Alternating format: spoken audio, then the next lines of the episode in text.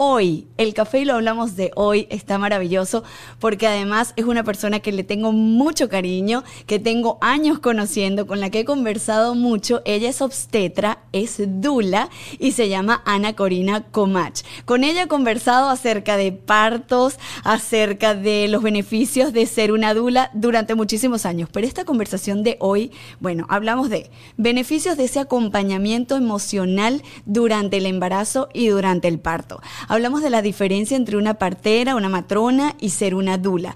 La posición de los médicos frente a las dulas o si les gusta o no les gusta que estén presentes.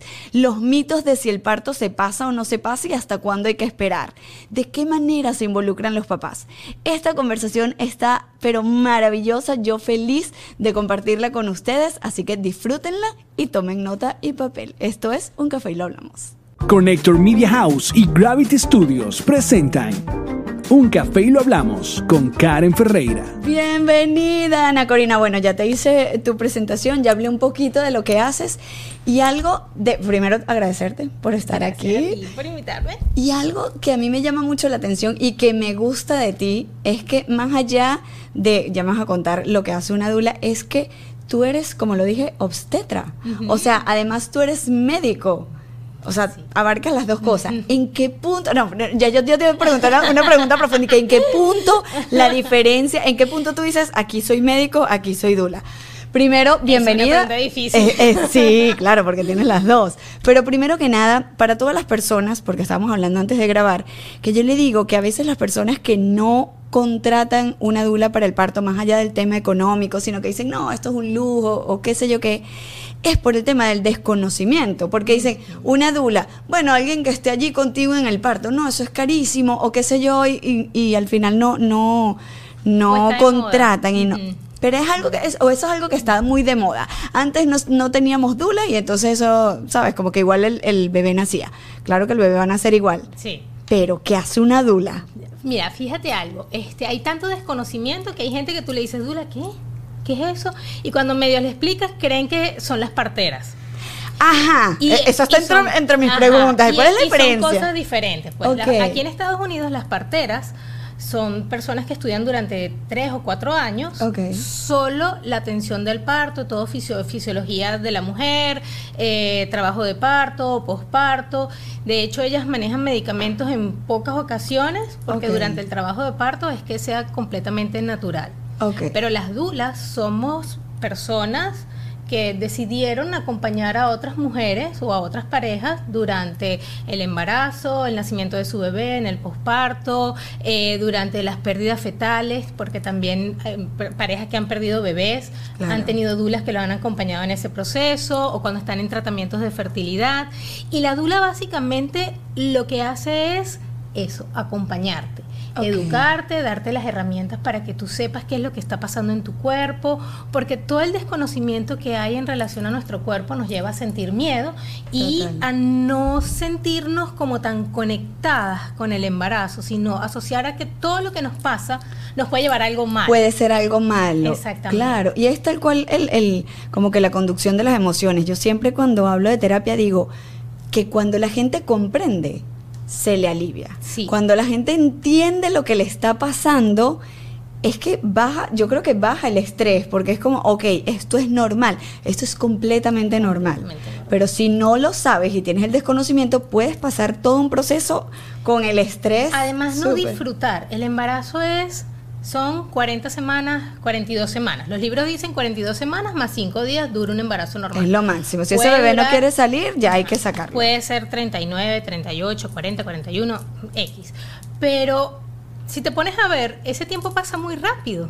Y entonces al pasar tan rápido, si tú además estás estresada, preocupada, eh, que todo lo malo, que si hace mucha bulla le va a hacer daño al bebé, que si no sé qué va a terminar autista, que si no sé qué, o sea, no vas a disfrutar del embarazo. Entonces la idea es que cuando estén de la mano con una dula, esta persona les brinde la confianza, la tranquilidad, como la calma de que todo lo que está sucediendo es normal y poder identificar realmente cuando algo no es normal.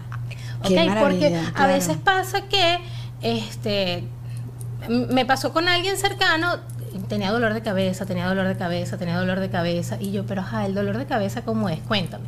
Y te duele la boca, el estómago. Y se te están hinchando los pies y se te están hinchando las manos también. Sí, pero y yo insistía, dile a tu doctor, dile a tu doctor. Bueno. Total que un día vamos a una clase, pero eso era todo por mensaje. Un día teníamos una clase online y cuando yo la veo está hinchada como un sapo. Y yo le digo, ¿tu doctor te ha, te ha visto? Y ella me dice, no, me toca consulta en una semana. Yo le digo, pues usted va a llamar ahorita mismo a su doctor. Y le va a decir que le duele la cabeza hasta con ganas de vomitar y que está viendo estrellita y todo. Porque aunque no le dolía de esa manera, yo decía, necesito hacer que, que el médico se asuste para que le haga todos los exámenes. Y resulta que cuando le hicieron todos los exámenes estaba cursando con una preclancia. La preclancia es una patología del embarazo como tal, donde la tensión arterial sube y las, las sintomatologías son esas. Pero ella estaba así, ella no, ella no sabía. Bueno, estoy hinchada porque estoy embarazada, ya estoy al final del embarazo y como no sabía y tampoco era tan mal que se sentía, pues ella iba a esperar hasta la siguiente semana. Bueno, cuando se lo diagnosticaron ese mismo día, al día siguiente planificaron la cesárea. Entonces, ¿sabes? Si ella no sabe Claro. ¿Qué es lo normal y qué, lo, qué no, o sea, qué no es lo normal? No tiene cómo llamar al médico o llaman al médico acá. Por cualquier cosa, eso te iba a decir, porque eso va también en la personalidad. Hay gente que no le importa y llama sangre en la encía y vuelve a llamar. Eh, bote un moquito del lado derecho. Y, o sea, porque cada cambio. se me encajó. Cada cambio te asusta como hay gente que dice, yo no voy a molestar al médico, o sea, ¿cómo voy a estar llamando yo tanto al médico? No, yo mejor no lo molesto o mejor no digo nada, pero tener a alguien que te apoye y algo que dijiste hace rato me pareció bellísimo que fue, esto no es una enfermedad. O sea, esto no es un proceso eh, en el que tú eh, vas a pasar, o sea, como que, tenga que ver algo en que hay que sanar. No, no es una enfermedad. Es un proceso que si lo vives con tranquilidad, es maravilloso y puedes recordar. Y lo puedes recordar hermosísimo además, porque hasta los malos momentos, porque no todas las mujeres somos iguales. Claro. No todos los embarazos son iguales. Los embarazos son como los dedos de las manos, ¿ok? O sea, uno son más. Tú tienes, ajá, y tú puedes tener cinco bebés y cinco embarazos van a ser diferentes. Ok. Pero de repente hay mujeres que tienen náuseas, vómitos, que le molesta el olor del marido, que la pasta de diente, que el olor del pollo, que no sé qué. Se pone irritable. Horrible, horrible. Yo, mis dos embarazos, las 13 primeras semanas fueron horrorosas. Pero y con todo eso yo lo recuerdo como algo bonito. Ok. Entonces, si tú no tienes una buena experiencia de embarazo, puede que no tengas una buena experiencia de nacimiento. Y puede que en el posparto tampoco tengas una buena experiencia. Entonces se vuelve una cadena de malos momentos en un hecho que para la mayoría de las mujeres y de las parejas es el momento más maravilloso de su vida. Claro, y que dentro de todo el bebé que está adentro también siente esas emociones de mamá. Entonces, si siente un rechazo de que es que esta vomitadera, que para qué me embaracé, fue tu culpa, y empiezan a, insultar al, porque, al marido, puede pasar. Y, y empieza, el bebé siente todo este rechazo hacia el embarazo, hacia las emociones que pueden sentir y, y pueden hacer con una culpa que se siente culpable por todo. Se cayó un puente por allá y a lo mejor fue mi culpa porque yo pasé antes y yo debí pasar a qué sé yo qué. Y empieza y, hay que trabajarlo. que está comprobado científicamente que la manera en cómo nacemos está determina la manera en cómo vivimos la vida. Entonces, estos bebés que nacen eh, con mucha violencia, muy apresurados, no sé qué, tienden, claro, no es que van a ser violentos y no es que van a tener trastornos psiquiátricos ni nada, pero tienden a vivir la vida un más poco más, más, apurado. En cambio, los bebés que nacen en calma, con respeto, con amor, tienden a vivir la vida con más calma y la personalidad es diferente. Pero tiene toda la lógica. O sea, si vienen de un lugar donde están allí en el, bueno, si la mamá embarazada tiene una vida tranquila, ¿no? Porque si la mamá embarazada está totalmente atormentada, ellos van a querer salir de ahí. Pero si se adelanta el parto, o sea, la mamá decide o qué sé yo, mueven el parto y se adelanta el parto, a ellos le están como interrumpiendo ese momento de estar allí, todos acurrucaditos, alimentándose por el cordón. Todo bebé tiene su momento para nacer. Eso es mentira de que el parto se va a pasar. Los partos no se pasan. Eso te iba a preguntar. Esa pregunta la tengo aquí. porque dicen, ya lleva 42 semanas. No, se, le va a pasar el flojo. no quieren hacer. No se pasa. Eso es, eso es un mito. ¿okay? Claro, es la naturaleza, humana que ya en algún momento... En algún momento el bebé va a decir, epa, esta placenta ya no me está dando de comer lo que yo necesito, este líquido amniótico no, lo siento tan cómodo, necesito salir. Okay. Y le manda la información al cerebro para que el cerebro empiece a producir las hormonas necesarias para poder hacer o desencadenar el trabajo de parto. ¿Qué es lo que pasa? Que hay veces, hay, a veces hay bebés, porque eso no es nada más, ay, se, se prendió un switch y se empezó a liberar la oxitocina y inició el trabajo de parto. No, es una cadena de eventos que además trabajan juntos, como un reloj de engranaje. Entonces el bebé tiene que estar puesto en buena posición dentro de la pelvis, las contracciones tienen que estar dadas y yo en mis clases siempre digo algo muy importante. Eso no está en ningún libro, pero las emociones tienen que estar bien alineadas. Si tú tienes una mamá estresada, angustiada, pensando que se va a morir, que no va a arrancar trabajo de parto, que la tienen agobiada hasta cuándo y cómo no es posible que no has nacido y cómo, por qué no vas al hospital y por qué no ¿Cómo va a liberar oxitocina? Que además la oxitocina es una hormona lo que, tiene es cortisol para regalar. En condiciones de amor. De, imagínate, la, oxitocina se denomina la hormona del amor. Del amor. Se libera cuando hacemos el amor, cuando tenemos un orgasmo, cuando comemos algo rico, cuando nos abrazan, cuando nos besan con ese estrés, ¿cómo se libera? Entonces, ella, ella es sensible al cortisol. Y si tú estás estresada y liberas es puro cortisol, ese bebé viene con ansiedad para regalar. Exactamente. Entonces, no es que los partos se pasan, es que cada bebé se toma su tiempo, pero vivimos en un mundo donde queremos todo muy rápido. Y lamentablemente, y yo lo digo con toda la, propiedad, del mundo, ya, ya creo que sé lo que viene. La medicina y la obstetricia se adueñó del parto como un proceso médico. Claro. Al adueñarse del parto como un proceso médico, todo lo vuelven patológico. Y a nosotros nos forman para por si acaso. Y sí pueden haber complicaciones. Cuando dices a nosotros como obstetra. Y sí hay muertes maternas. Y sí hay hemorragia posparto. Y sí hay preclancia. Y sí hay miles de complicaciones. Yo no, yo no lo niego. Yo lo viví, yo lo tuve, yo lo palpé, yo lo trabajé. Claro. Pero la mayoría de los embarazos, si son bien cuidados, si tenemos una embarazada sana, disminuyen los factores de riesgo y el nacimiento ocurre sin ninguna complicación, sin que nosotros tengamos que estar encima de la mujer rompiendo la bolsa de agua, poniéndole pitocin, haciéndole tacto a cada rato, que son conductas obstétricas invasivas que a veces lo que hacen es que distorsionan el trabajo de parto y terminamos haciendo una cesárea de emergencia. Claro, y estresan más a la, a la embarazada. Y al bebé. Y al bebé, claro, que el bebé, va a nacer y esta gente gritando allá afuera y entran y tocan. El, el bebé o la bebé hace todo el trabajo de parto. La mamá es un vehículo. ¿Ok? Que se debe mover. Lo que acabas de decir me acaba de partir en tres. Claro. Que se debe mover, que debe respirar, no sé qué, pero tu bebé está haciendo todo el trabajo. Claro, desde afuera no, puedes hacer más nada. absolutamente nada. Entonces, si tú no lo apoyas o no la apoyas durante ese proceso, sino que estamos, vamos, apúrate, apúrate, se estresan. Ay, Ana Corina, lo que acabas de decir. O sea, claro, uno dice, eh, la mamá va a parir. Es como si el trabajo recae sobre ella. Si ella no pare bien, fue porque ella no pudo ella parir pudo hacerlo bien. Y resulta que quien hace el trabajo claro, el bebé. es el que va a, eh, va a buscar el camino para salir. Exactamente. Ahora, ajá, ya hablamos, no, no, me diste la diferencia entre la partera, esa es la matrona, ¿verdad? Ajá, o la, aquí le llaman midwife Ok, ellas reciben. Ellas reciben, o sea, ellas controlan todo el embarazo también, atienden el parto, atienden al bebé recién nacido, o sea. O sea, ellas están ahí, eh, solamente para la parte de recibir el bebé y tal. La dula está siempre con mamá acompañándola. Siempre con mamá acompañándola. O sea, el soporte de la dula es con la mamá.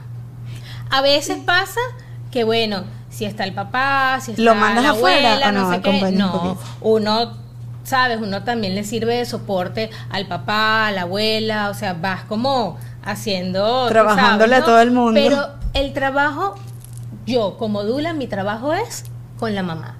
O sea, mi misión es que ella se sienta cómoda, que ella se sienta bien, darle todas las herramientas que yo pueda, que yo conozca, donde yo vaya viendo que si yo veo que le estoy dando masaje y eso le va súper bien, yo me quedo ahí dándole masaje hasta que nazca ese bebé. Okay. Porque la idea es que ella se sienta bien.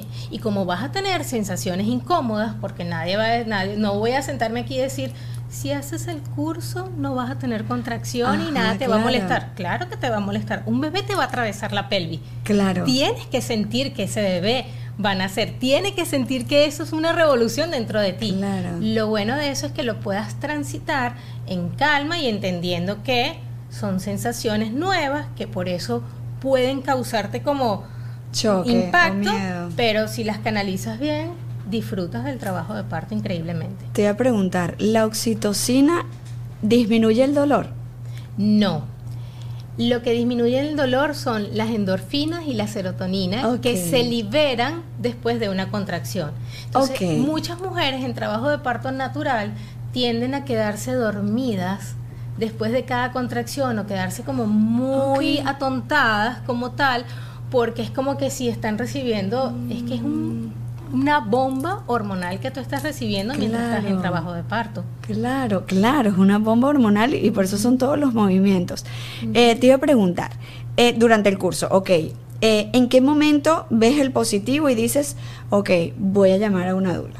O sea, ¿desde qué momento hay mujeres que apenas ven el positivo, o sea, lo primero que están haciendo es, Ana, estoy embarazada.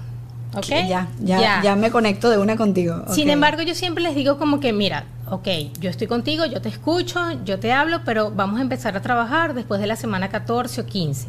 ¿Por qué? Porque es el primer trimestre y en el primer trimestre siempre hay como el mayor riesgo a pérdidas fetales. No estoy diciendo que todas van a terminar en pérdidas fetales, pero como hay esa posibilidad, sabes, es como muy duro haber comenzado a hablar del embarazo, no sé qué, y que de repente, pum, tengas una pérdida. Claro.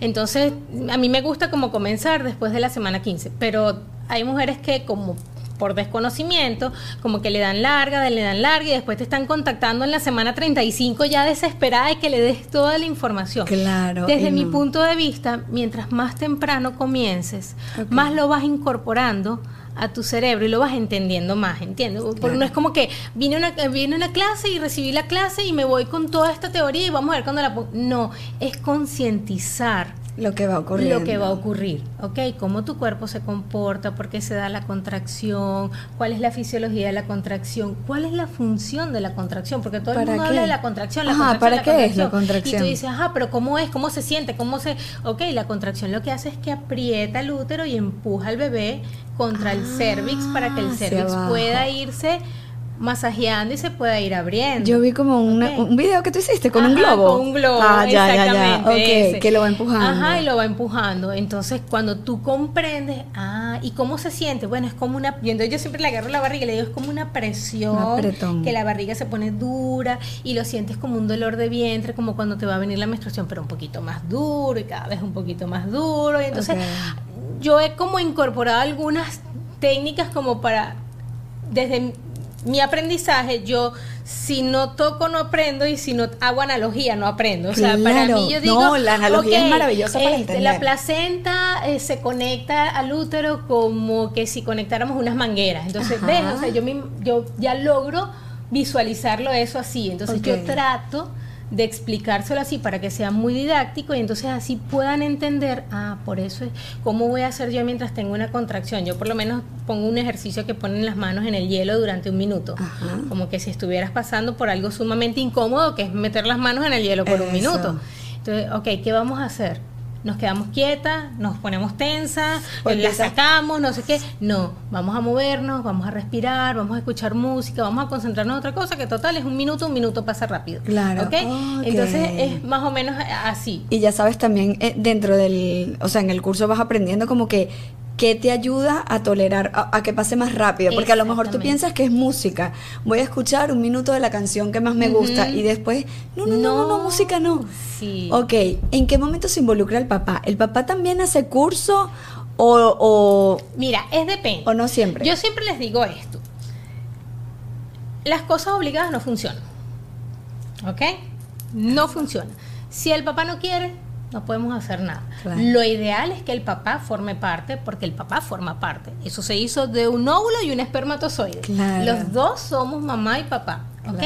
Pero hay hombres que les parece como que que, no, tienen como que no tienen nada que hacer ahí o te dicen ajá dime en cuál clase de verdad yo voy a ser funcional y yo asisto ah, pero hay otros yo he tenido padres que son ellos los que me contactan y yo le digo, ajá, pero ¿y tu esposa quiere? Yo no sé, pero es que yo te sigo en Instagram porque una amiga mía me dijo y entonces yo estoy encantado con tu trabajo y yo quiero que tú seas la dula de, nuestro bebé. Y eso también está bien, porque a lo mejor creo que está bien en reconocer el hombre y decir, mira, yo no sé si yo la puedo apoyar emocionalmente y esto necesita un apoyo emocional pero porque sí, o sea, bueno, no, sé, yo trabajo con las emociones y para mí es, y tú no Te puedes desgastar. Yo por lo menos. Claro. Cuando nacieron mis hijos, su papá no los quería cargar. Decía que le daba pavor. Ok. No, Ana, yo no lo puedo cargar, yo, porque además Carlos es grande y entonces sentía que se le podía caer. Siento que se me va a caer, no sé qué. Yo, yo me siento y tú me lo das, pero no me pides que lo saque de la cuna. ¿Tú crees que yo, Karen, con esas hormonas como estaban, yo me iba a poner a pelear con él? que lo tienes que cargar porque es hijo tuyo. No, yo comprendía que era su limitante, pues. Y yo lo que le decía era, es tu hijo, no lo vas a dejar caer. Yo estoy segura que no, pero bueno, ok. Pero, pero ahora no sé si estoy tan segura.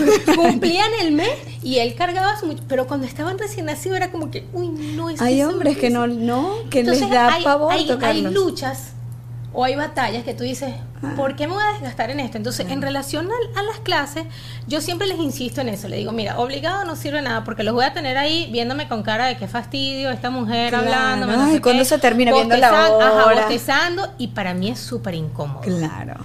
Y yo en eso soy poco profesional, o sea, poco buena profesora, ¿será? Porque me provoca es como Poco empática, salte de clase. Poco empática y que salte de clase. si estás aburrido te puedes retirar. Te puedes retirar. Si no te interesa lo que estoy diciendo, o sea, es tu hijo. Claro. Pero este, por eso prefiero como ser bien sincera. Mira, si él no quiere, vamos a mi reto más fuerte realmente siempre son los papás. Claro. Porque ellos son primero los que pagan. ¿Para qué yo le voy a pagar a esa mujer? Claro. Ok, mi mamá me tuvo a mí, tu te mamá sientes, te tuvo a ti. Te sientes como si te estuvieran evaluando para ver si de verdad tú vas a ser importante en este proceso. porque mira, ¿qué me ofreces tú? Que, ¿qué, me ofreces tú que de verdad valga la pena que yo te pague esto? Claro. ¿Entiendes? Entonces es un reto. venderme de yo sé que yo sé. Ok. Tú sabes la información que sabes y lo importante que es. Ok, y yo sé lo valioso que es y yo sé lo importante que es. No solo porque es mi trabajo, sino porque además cuando ejercía como obstetra, sé lo importante que es que tú tengas allí a una dula apoyándote en el momento en el que tú no puedas estar. Claro. Y como mamá, porque estuve embarazada, ¿verdad? Y estuve en trabajo de parto, también sé lo que yo quería al lado mío a una mujer como una dura. Que te entendiera, que, te calmara. Me que me calmara, que me, que me dijera, todo está bien, no te asustes. Claro, porque en ese momento de susto, una cosa es el curso y una cosa es el acompañamiento también en el momento del parto, ya vamos a hablar de eso. Pero en ese momento del parto, yo me imagino que la, la persona está tan asustada y tan estresada que puede que ni siquiera sepa que la va a calmar. Pero tú tienes muchas técnicas de quizá te sobo y la sobada me incomoda, pero a lo mejor te pongo música y la música sí. O te pongo aromaterapia. O aromaterapia. Uf, maravilloso. claro, entonces tienes muchas herramientas de vamos a ir probando qué te funciona mejor a ti. Cosa que el papá va a decir, bueno, ya no sé qué, no sé qué te va a calmar. No, y que además a veces pasa. no sé cómo ayudarte y, esto yo se lo digo a los papás siempre, no te lo tomes a personal, a lo mejor tú vas a venir y la vas a abrazar y te vas a decir no me toques claro, en este momento. Y a lo mejor yo vengo y la toco y a mí no me dice nada. Claro. Ok, porque es que ellas asocian que yo soy la que sé y que a lo mejor él no le va a dar en el punto donde ella necesita que le dé para calmarle el claro, dolor. Claro, cuando el papá está y yo los veo así como, cuye, tan entusiasmados. Le digo, si le pones música, si le vas, a dar masaje, si no sé qué, y te dice que no, no, no, no, no, no te lo tomes a personal. Claro. Ella está en el mundo del parto y eso es un mundo totalmente paralelo al que nosotros vamos a estar viviendo en esa habitación. Claro, ella no está pero para nada en la tierra. Absolutamente. Ok, ahora el tema con los médicos y el hospital, porque no, o sea, ¿en qué momento ella dice eso creo que está en el plan de parto y ya, ya también vamos a hablar de eso. Pero cuando tú llegas y dices, mira, yo vengo con mi pareja y con mi dula, siempre se abren perfectamente o los médicos dicen, no, no, no, no, no, no, no quiero, no sé. Ay, Hay de uno y de, otro. Aquí hay un hospital que no, no lo permite. No lo permiten. ¿Cuál es ese para no ir? El Mercy no deja que, las dulas, que las dulas estén allí, no les gusta. Eh, no hemos como logrado hacer clic. a lo mejor parece, que tuvieron, alguna... parece que tuvieron una mala experiencia y entonces ahora no les no lo permiten. Los demás hospitales eh, lo permiten y también depende como del obstetra. Hay obstetras que dicen, tienes una dula, oye, qué chévere, me encanta, no sé qué, y preguntan, ¿quién es? Ah, la conozco, no la conozco. Pero hay otros que dicen, mmm, bueno, a mí no me gusta mucho porque ellas son muy metiches, porque ellas se eh, adueñan de mi trabajo, porque ellas opinan. Y ciertamente yo entiendo también la posición de Es que tú estás en las dos posiciones, por eso es tan interesante conversarlo contigo. Porque yo sé que hay personas que son extremistas, son más invasivas. Porque mi trabajo allí es garantizar que la mamá esté bien. ¿ok? Y, y, eso forma parte de si le van a romper la bolsa de agua y no se lo explican, por ejemplo, yo explicárselo y preguntarle, ok, ¿estás de acuerdo? ¿No estás de acuerdo? Y podemos conversarlo con el médico a ver si puede... Si quiere que se lo haga. Esperar y no hacerlo tan pronto. ¿Sí me explico?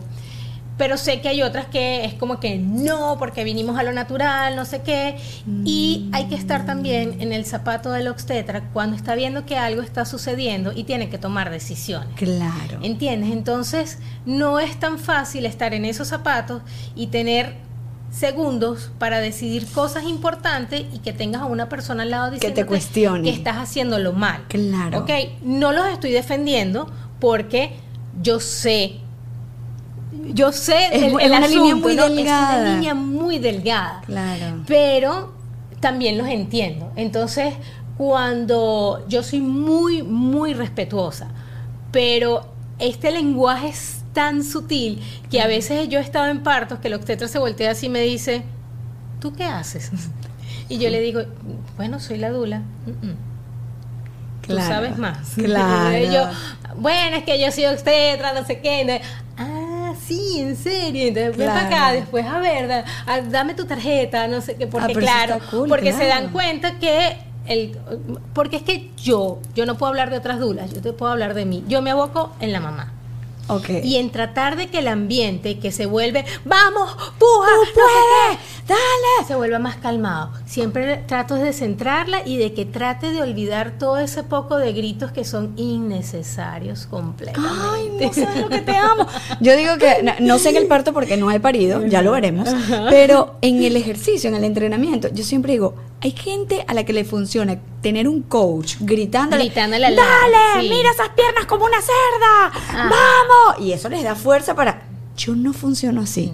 A mí no me griten, a mí no me presionen, a mí suavecito, suavecito. y bien, lo estás haciendo bien, 10 repeticiones es mejor que estar acostada en tu casa. Y eso me impulsa a mí a que yo haga 15. Claro. Porque me ¿sabes? Me estimula. Yo sé que hay personas que funcionan de esa manera y a lo mejor hay mamás que les gusta que le griten y le digan los poderosas que son y eso las hace parir más rápido. No lo sé. Mm, pero fisiológicamente no es coherente. fisiológicamente necesitan es calma, Imagínate que le esté gritando al bebé, dale, rompe por ahí. Y el bebé, ¿qué? Espérate. Ya pero ¿qué es esto? No, quiero salir. Mejor me quedo. Déjame devolverme para atrás. ¿Cuál es, el, aquí? ¿Cuál es el escenario ideal de un parto? Yo sé que en el que la mamá se sienta cómoda es como que lo mejor. Pero ¿cuál es el escenario que tú dices, esto, esto sería perfecto? En la casa, en el hospital, que, o sea... Fíjate que no se trata del lugar ah, como tal. Porque puedes estar en un parto en casa y tener un equipo eh, súper violento. ¿Ok? Y súper invasivo también. Claro. Puedes estar en una casa de parto, aquí le llaman, mi mal inglés no, pero se llama Birth Center. Y también Centro de nacimiento. También tener un parto súper violento y tener un parto en el hospital lo más maravilloso, armonioso y bello del mundo y viceversa. El como que el, lugar ideal es donde la mamá se sienta bien y donde el equipo que la esté atendiendo mm. respete las necesidades de la mamá. Ok. ¿Entiendes? Estén cuidándola, porque es muy importante cuidarla, porque sí, el parto es una caja de Pandora que nos puede dar una sorpresa digo, en bueno, segundo. En la casa, pero si hay una sorpresa y tiene que haber una cesárea, tiene que correr. Hay que correr, hay que irse para el hospital. ¿Y da tiempo? Sí, da, eh, dependiendo. Pues. o sea, si, si tú estás cuidando bien a la mamá, te da, puedes percibirlo rápido. Puedes trasladar a tiempo. Okay, Pero fíjate, yo por lo menos el viernes estuve en un parto. Ok. En un hospital que no es el más bonito, no es el más elegante, todo. Pero el trabajo de parto fue espectacular. El trabajo con las enfermeras fue perfecto. El tiempo mientras estábamos pujando, que llegaba el doctor, porque aquí en Estados Unidos el obstetra o la obstetra llega ya cuando se ven los pelitos Cuando está la cabecita ya afuera y que ya está ahí. Pero entonces con la enfermera yo le sugería cosas y la enfermera, ok, dale paso, porque por lo menos cuando la cabeza está saliendo, uno puede ayudar colocándole un poquito de aceite o de gel y es como que... ¿En la cabeza o en la vagina? o sea, en, el borde de, los labios de la ah. vulva y que se ve la cabeza y la cabeza entonces es como que resbala, como cuando tienes un anillo que no te sale y te pones qué maravilla, como una vaselina para que pase más rápido. Entonces yo le digo, para que no se desgarrara, yo le digo, ¿y si le ponemos un poquito de gel? Y la enfermera me parece maravilloso, ok, pásamelo. O sea, sabes, ella estaba como muy abierta a todas las sugerencias que yo le iba haciendo. Y previamente también eh, cambiándola de posición, no sé qué, yo le pedía que me ayudara, ella venía y me ayudaba, o de repente pasaba algo y yo, ella venía y yo le decía, no, ya lo, ya lo resolví, no sé qué. Entonces el trabajo fue súper armonioso, súper en equipo. Eh, estaba la tía y la tía estaba súper nerviosa y lloraba cada rato, entonces bueno, yo la abrazaba, la calmaba, ¿sabes? Entonces fue muy bonito y mira, era en un hospital, era en un hospital que no es el más elegante que tiene no, era un lugar área así, pero fue súper hermoso. Claro, se hizo el ambiente, se no, hizo el ambiente. no como el lugar. Yo estoy fascinada y siempre le digo, yo sé que a lo mejor y te pregunté antes de, grabar que por qué no está incluido en los seguros. O sea, y me, explicaste que sí, que sí, está incluido. El Medicaid lo incluye. Okay, no es todos los seguros. Es como que si tú tienes, o sea, no es como, es, tú tienes Medicaid y hay algunos seguros del Medicaid que te pagan la dula. Es que además, y, y, lo que pasa, que, disculpa, lo que pasa es que la dula tiene que estar afiliada a ellos. ok, es como, eh, exacto, no, no que... No, no, o sea, yo, por lo, yo no lo he hecho todavía. Ya lo vas a hacer. Ya lo voy a hacer, pero este, si yo estuviera afiliada y de repente tú dices, mira Ana, yo te quiero contratar, pero yo no te puedo pagar chin chin, el seguro te lo va a pagar. ¿Ok? y ah, entonces tú aplicas a una, una cosa, una aplicación, un programa y ellos te asignan. ¿Y es el curso y el acompañamiento en el parto o es solo el acompañamiento? Cuando es por Medicaid, te incluye dos encuentros prenatales. Ok. O sea, previos, el parto y una visita posparto. Ok. Ok. okay. Cuando no es por Medicaid, cada dula tiene como su sistema, pues. Okay, ah, yo, ellas yo por lo menos este manejo, yo tengo clases presenciales, clases online, de parto como tal. Tengo clases de ejercicios prenatales y el acompañamiento. Ok. Y el, exacto. ¿Y postnatales? No. Y postnatal, el asesoría de la lactancia. Más online. Pero oh. no, eso es más, eso es mejor presencial porque ya con el bebé, no sé qué, pero realmente si tú me dices, Ana, pero ¿qué de todo es lo que más te gusta?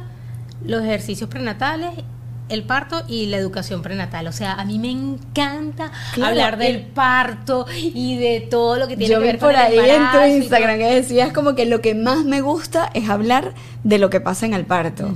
Porque es el conocimiento. Miren, yo les voy a decir, obviamente yo no he parido todavía, lo repito, y yo siempre digo, o sea, para mí mi cabeza eso es como, espérate, ¿cómo es que un bebé, que es un bebé, va a pasar por ahí. O sea, y hay mucha, y hay muchos mitos. Yo me acuerdo cuando yo te conocí, hablamos y tú me dijiste, es que a mí mi odontólogo me dijo que yo tenía, no, es, no se me va a olvidar nunca, que yo tenía la mandíbula muy pequeña y que seguro era muy estrecha y no, no, no voy a poder parir. Y yo decía dentro de mí, ¿por qué los médicos hacen eso? Y le dicen eso. O sea, es una manera de ponerte una limitante mental donde tú dices, ok, no puedo. Es muy angostita, claro, porque me ponían siempre adulta, me ponían como que los moldes de niño. Incluso el ginecólogo, te voy a poner el, el, espéculo, virginal. y tú, y oh que, ok. Y, claro, y fíjate. ¿Cómo será que pueda pasar un bebé por ahí? ¿Cómo va a pasar un bebé? Entonces, no, que hay que romper, no, que las inseminaciones no duelen. Y yo veía el diablo, claro, me operaron y no pasaba la cámara. Porque yo decía, si no pasa una cámara que es de este tamaño, ¿cómo va a pasar un bebé? Entonces verlo y entenderlo y la manera tan práctica como lo vas explicando con un globo de cómo se va moviendo, es como, ah, ah, ahora sí. Pero es maravilloso otra vez entenderlo, porque si no lo entiendes te llenas de miedo. Ahora, esto es un llamado a los doctores que dicen, no, para que una dula, no sé qué Mira, si hay algo importante en la vida es la tranquilidad de la mamá emocional. Si la mamá está tranquila y está serena y tiene un acompañamiento maravilloso como el de Ana Corina, tú puedes perfectamente trabajar y la mamá cede mejor. Además, colaboran más. se quita un peso de encima. Claro, se colaboran. Eso, a eso son más son más libres y hacen hacen lo que su cuerpo les está pidiendo en ese momento y no se cierran a dejar pasar al bebé, ¿entiendes? Claro, y que tú le vas a hablar, es como tener un asistente de encárgate tú de la parte mental que es muy importante. Y yo me encargo yo me encargo aquí de lo que está pasando aquí. Entonces, en lugar de quizá es un, un, poco de ego de no quiero que se metan en mi trabajo porque esto me, entra, puede ser. Por supuesto. Es trabajen en conjunto. Qué equipo tan maravilloso que alguien se ocupe de las emociones, de explicarle lo que está pasando y que él se encargue de, bueno, yo voy aquí haciendo mis cosas y, y que en caso de que pase alguna emergencia o algo que tengan que ir a una cesárea, también tú se lo puedas explicar con otras palabras sin tanto susto sin tanto. de porque tú sabes que bueno estoy poniendo yo aquí los médicos como un ogro y que vamos a cesárea no bueno pero no no ellos generalmente o sea generalmente si hay tiempo se explica Claro, okay, ellos me explican, mira, ¿sabes qué? Tu bebé no está tolerando el trabajo de parto, o pasó esto, pasó otro, vamos a cesar. Pero de verdad hay momentos en donde no puedes perder tiempo explicando y hay que irse corriendo a una cesárea, ¿no? Y como te dije, pues no todos los médicos son lo malo, ni todos los médicos son Total. lo bueno. O sea, hay siempre un balance, hay un equilibrio, hay médicos con los que yo he trabajado aquí que son que yo digo, ay, qué bello, yo lo amo, lo adoro, no sé qué. Este, como hay algunos que digo, Dios mío, ojalá no me toque más nunca trabajar con esto. Sí, hay médicos que no son empáticos. Porque no son nada empáticos, porque además son. Y sí, a lo mejor tiene que ver con ego, porque, o sea, el médico a uno lo forman que uno es Dios. El salvador. Y después está. El es así. Entonces, si tú no tienes los pies bien puestos sobre la tierra y no estás ubicado. Claro te pierdes en ese ego, te pierdes completamente. Te quedas aquí y tú dices, yo soy el que sé y nadie puede. Nadie sabe más que yo. Yo estudié tantos años y es verdad. A mí nadie me quita que yo estudié seis años de medicina, tres años de posgrado y que tengo 16 años trabajando además porque desde que yo me gradué estoy trabajando con parto. Claro. O sea, yo tengo muchos años de experiencia con eso, ¿entiendes? Porque fue lo que siempre me gustó y el universo, la vida, lo que sea, siempre me mandó y me puso donde había sala de parto. Entonces yo tengo demasiados años en esto. Qué espectacular. Y este, si yo no tengo los pies puestos sobre la tierra, pues me pierdo. Y transitar ahora como Dula. Es que tienes los dos mundos, puedes entenderlo. Ha sido una experiencia increíble porque por muy humana que yo era, por muy respetuosa al parto que yo era, mi mente era obstétrica totalmente. Era, era totalmente científica, o sea, hacia la ciencia, o sea, no. Y ahora entender, yo por lo menos ahora veo una mujer en trabajo de parto y yo sin hacerle tacto puedo pensar, no siempre la pego, pero puedo pensar está en 7, 8 centímetros, por la cara, por la expresión. Cuando ellas me llaman y me dicen, me voy al hospital, me estoy maquillando, me estoy secando el pelo, yo digo, no, ¿para qué se va a ir? Todavía falta mucho, se está arreglando. no, no todavía falta. Porque cuando tú entras en trabajo de parto, como yo te dije hace rato, tú te metes en otro mundo, o sea, tu alma sale de tu cuerpo y se va para otro lado. se va a otro lugar a, sí. a, transitar. A transitar, porque ya creaste, o sea, a, tratar de de entender. Y ha pasado en el posparto, esto es una pregunta que no sé si te han hecho, pero yo te la voy a hacer. Ha pasado en el posparto que la mamá cuando ve el bebé fuera es como que su cerebro tiene un choque, como que cómo es que ya no ya no o sea, ya no somos uno. O sea, ya porque esto le pasa al bebé cuando tiene aproximadamente dos años que es como la, dicen, la crisis de los dos, es realmente cuando el bebé empieza a entender que él no es mamá, o sea, que él no está dentro de mamá. Pero a la mamá le tiene que pasar cuando pare, porque es como, ok, ya antes éramos mi bebé y yo aquí, o sea, somos nosotros y ahorita es una gente que está afuera y que puede cargar otra persona. es como... Y que tienes que alimentar. Claro, claro. Sí, ha pasado muchísimo. Y uh, una vez me pasó con una mamá que me pareció como la... Ha sido la, la, mujer más sincera que yo he escuchado. Porque cuando se lo pusieron, estaba su mamá, estaba su esposo, y la mamá le dijo, ¿qué sientes, hija? Y ella le dijo, no sé. Claro. Claro, porque es que vienes del trabajo de parto, las contracciones, no sé qué, no sé qué más, te ingresan. Además que entonces en el hospital eh, te tratan como paciente, te agarran una vía, te ponen un, te conectan un cable, no sé qué, la, epidural, todo, o sea, todo es como que, wow, muy abrumador. Mira, puja, en ese en ese parto específico el médico no llegaba y la enfermera le decía, no puje, y yo le decía, no puje, usted quiere pujar, usted puje, haga lo que su cuerpo lo que, La enfermera tiene que atender el parto si el doctor no llegó, no te preocupes por eso. Bueno, total que el doctor llegó, recibió el bebé, no sé qué, bueno, y se lo ponen. Y cuando se lo ponen, ella lo ve y dice, ¡Ah, mi bebé, no sé qué, y la mamá se lo pone por aquí le dice, ¿qué siente? Y ella, no sé. Porque claro, tú sabes lo que es que tú estés en todo y te pongan a esa persona encima de ti, tú dices, es real. O sea, esto es lo que no estaba dentro. claro, exacto. O sea, ahí es como que se están conociendo. Sí, realmente. Eso. Y para tocarte un poquito, no sé qué tanto lo manejes, pero cuando da la depresión postparto va relacionada a la pregunto yo, ¿la preparación que hubo o esto es algo que se desata en el momento del parto? Mira, depende. ¿Qué sabes de Hay mujeres que desarrollan la depresión postparto y ya tenían antecedentes mm. de episodios de depresión o tratamientos este, de depresión antes del embarazo. Entonces, claro, se embarazan, hay toda una revolución hormonal, tienes a una placenta que te está mandando hormonas constantemente y en fracciones de 45 minutos después que nace tu bebé, nace la placenta y ya no tienes esa cantidad de hormonas. Claro. Más el cansancio, más lo abrumador que puede ser ser responsable de una vida, ¿entiendes? Todos los miedos que nacen en ese momento pueden hacer una bomba que dispara la depresión postparto.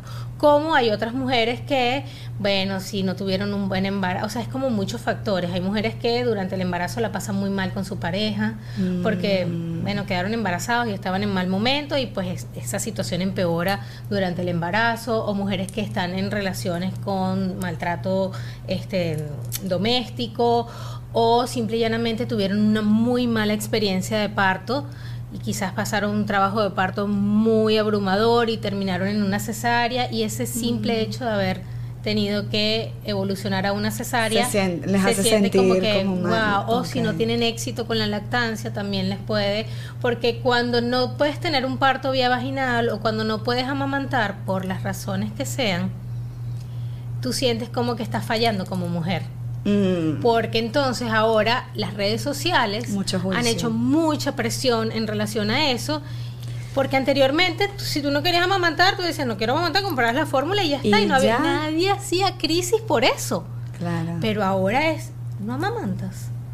¿Qué pasó? Ay, pero el cuerpo lo produce, no sé qué. Eso es que no quisiste dar teta. Entonces tú dices, ¿cómo tú le dices eso a una mamá que tú no sabes lo que le puede estar pasando en ese momento y cuál es la razón por la cual realmente ella no está amamantando. Puede ser porque no quiso. Claro. Y es opcional, es válido, Pero puede que lo intentó y no pudo, por las razones que sean. Y entonces viene la gente que te dice, ¿cómo no vas a poder si eso es un proceso natural? Si pariste, el cuerpo tiene... amamantan y no tienen ningún problema. Y la gente que no tiene recursos para comprar la fórmula mamante, ¿qué hace? Ahí uno tiene que ser compasivo, empático y mandar a la no mentira. yo lo pensé pero dije no lo puedo decir no, pero es una decisión de cada quien. Igual que el, hecho de, parir okay que si es cesárea ah, lo más lo más favorable para la mamá y para el bebé es lo fisiológico es decir el parto. Claro. Pero yo puedo no querer tener un parto, porque le tenga miedo a las contracciones, porque no me quiera despeinar, porque yo quiero que cuando mi hijo nazca yo tenga mis uñas hechas y mi pelo bien peinado y mis pestañas bien puestas, o porque simple y llanamente no quiero y quiero que me hagan una cesárea porque yo quiero saber en el momento en que mi hijo va a nacer. Exacto. ¿Entiendes? Entonces, porque le hice la carta astral y tiene que nacer a esta hora. Exactamente. Porque ha pasado. No, ¿Ah, porque es que yo quiero que sea Tauro. Ah. Y quiero que nazca el 11 de mayo, una cosa no, así. porque si no me lo ponen en otra fecha. Y le cambian la, la, cosa. pero bueno, pero también es válido. El punto es que no importa la vía, lo importante es que tú sepas cuáles son tus opciones que existen y que seas tú quien, si no hay ninguna complicación médica, tengas la opción de elegir.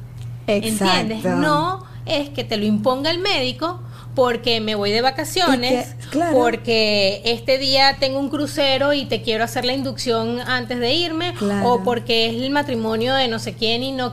Eh, ¿Sí me entiendes? Claro, porque le estás condicionando tú le estás condicionando tú. Y que también si tienes todo este conocimiento, a ver, lo importante de, de, además de hacer el curso, el acompañamiento, si tú tienes el conocimiento, no dejas todo a la merced de lo que diga el médico. Exactamente. ¿Sabes? Porque es, mira, yo no sé, tú eres el que sabe de esto, o sea, o tú eres la que, sabe. Lo que, el, lo que el doctor o la doctora diga está bien. Entonces sueltas realmente un trabajo que es tuyo, que es lo que dijiste al principio, qué bonito que ustedes, o sea, el, el, el obstetra está por si pasa algo, pero realmente no, o sea, como que no, no quitándole la importancia porque es importante que estén, pero realmente es un proceso que debería ser natural y que bueno, si está el doctor, maravilloso, pero que no sea el protagonismo del doctor de esto, yo voy a decidir todo lo que va a pasar. Porque además la protagonista es la mamá. claro.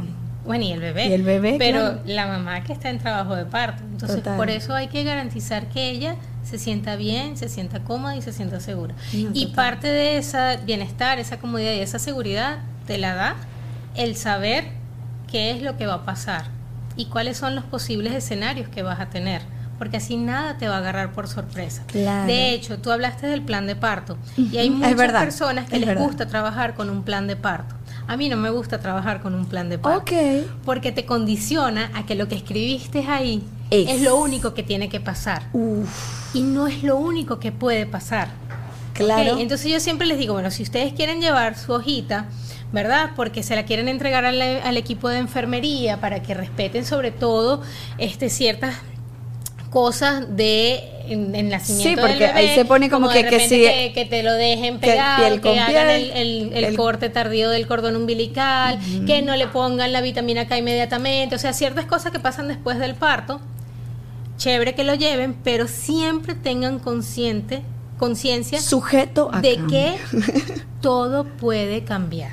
Claro. ¿Ok? Y que si cambia, también está bien, porque lo importante aquí es que mamá y bebé estén bien.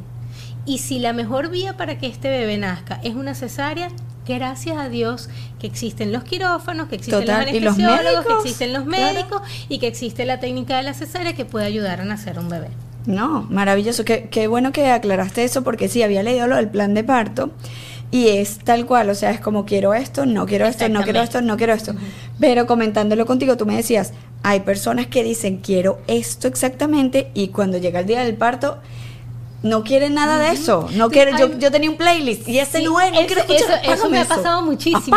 que yo les digo, ay, escojan el playlist y no sé qué, y me dicen cuál es la canción que quieren escuchar cuando el bebé esté naciendo para ver si lo logramos.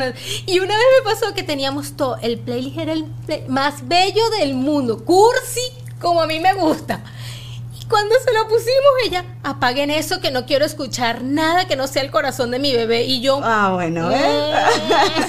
Qué bueno. Te lo apago. Ni modo. Ay, Ana Corina, gracias. Me encantó. Qué bonita toda esta información. Gracias a ti. Y, y yo creo que es importante eso, que la gente conozca.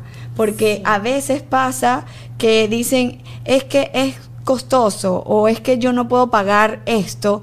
Y bueno, de repente puedes buscar unas opciones de, de, qué manera hacerlo, porque yo pienso que va más un poquito del desconocimiento. Yo te digo, y lo estábamos hablando antes de grabar, yo prefiero no hacer gender reveal o no hacer baby shower, pero tener mi acompañamiento. Claro, porque al final, o sea, igual... Sí es súper importante, sí es súper importante. Además, si ustedes se van a las estadísticas, van a encontrar que la presencia de la dula hace que los partos evolucionen de manera más satisfactoria. Claro, y lo recuerdes como una experiencia más bonita. Además que el nacimiento de tu bebé es un momento imborrable en la vida.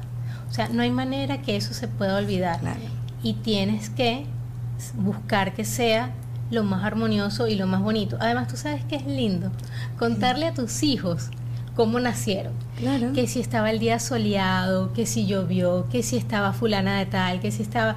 Y eso para ellos es importante. Claro. Cuando están creciendo y tú le estás echando ese cuento, quizás tú no dimensionas lo importante. Cuando ellos se hacen grandes, y yo lo sé porque mis hijos, que yo tengo uno de 21 y uno de 16, y a veces el 16 me dice, mamá, tú no sabes cuánto me gustaba a mí que tú me contaras. ¿Cómo, ¿Qué fue lo que hiciste el día antes que yo naciera? Porque yo siempre le echaba el cuento completico. Y es que yo fui y me peiné y no sé qué, hicimos esto y comimos esto. Porque yo recuerdo, yo puedo, se me puede olvidar muchas cosas, pero yo recuerdo clarito lo que yo hice el día antes y el día que nació Gabriel, que es el primero, y el día antes y el día que nació Gustavo, que es el segundo. Claro. es una cosa que no se te borra nada. Entonces, si estás tranquila emocionalmente, lo puedes disfrutar mucho mejor. Ay, me encantó esta conversa, gracias. ¿Dónde te pueden conseguir? Mira, en Instagram, en arroba nacer juntos, ¿ok? Está la página web, es arroba nacer juntos. Creo que es nacerjuntos.com. Nacerjuntos.com. Ok, ya lo iba a decir mal. Y en Instagram tienen la opción de darle al clic y entran a WhatsApp directamente y, a la página también directamente. Eso. y en el acompañamiento durante los cursos te pueden preguntar que si se les encajó una uña o cosas así, tipo, se me pasó Mira, Yo les digo siempre, me pueden preguntar todo lo que quieran. Lo único que no me van a escribir a las 3 de la mañana si pueden comer sushi, por favor. Porque no, pescado crudo, no. Pero si puede, o sea, si tienen alguna duda en el día, mira, me puedo pintar las uñas con gel. Vaya, pínteselas. Me, ya tengo 16 semanas, me puedo pintar que las canas las tengo. Vaya, píntese las canas. O sea, sí pueden hacer cosas. Mientras estamos en el proceso de acompañamiento, Ahí pueden, preguntar todas las cosas. Obviamente que yo no puedo dar un diagnóstico. Claro. Porque yo soy como bien rigurosa con eso, pero uno sabe. Entonces, de repente, si hay algo que yo digo, mira, no, esto puede ser peligroso, vaya llame a su médico y que le y que la vean allá, o vayas a la emergencia, que la vean allá en la emergencia y me vas contando cómo va. Ay, me encanta, qué buen acompañamiento. Bueno, Ana Corina y yo nos conocemos desde hace mucho tiempo, como ya les dije. Eh, ella está esperando, ella está aquí acompañándome de la manito, ¿cómo vamos? Y ella está al tanto de, todo el proceso, pero yo sé que en algún momento se va a dar y vamos a estar ella y yo en esa gran foto en la habitación cuando nazca el bebé. gracias. Ay, gracias. Gracias por la invitación. Y bueno, ustedes, eh, si tienen alguna duda, algún comentario, si le quieren escribir, aquí abajo en comentarios. Recuerden suscribirse, darle like, comenten, compartan esta información, porque yo le decía, hay mucho desconocimiento. La gente cree que es una moda y ya, y ay, no, esto ahora es una moda. No, no, no. Es importante el acompañamiento emocional en estos procesos. Esto fue un café y lo hablamos. Gracias por estar allí.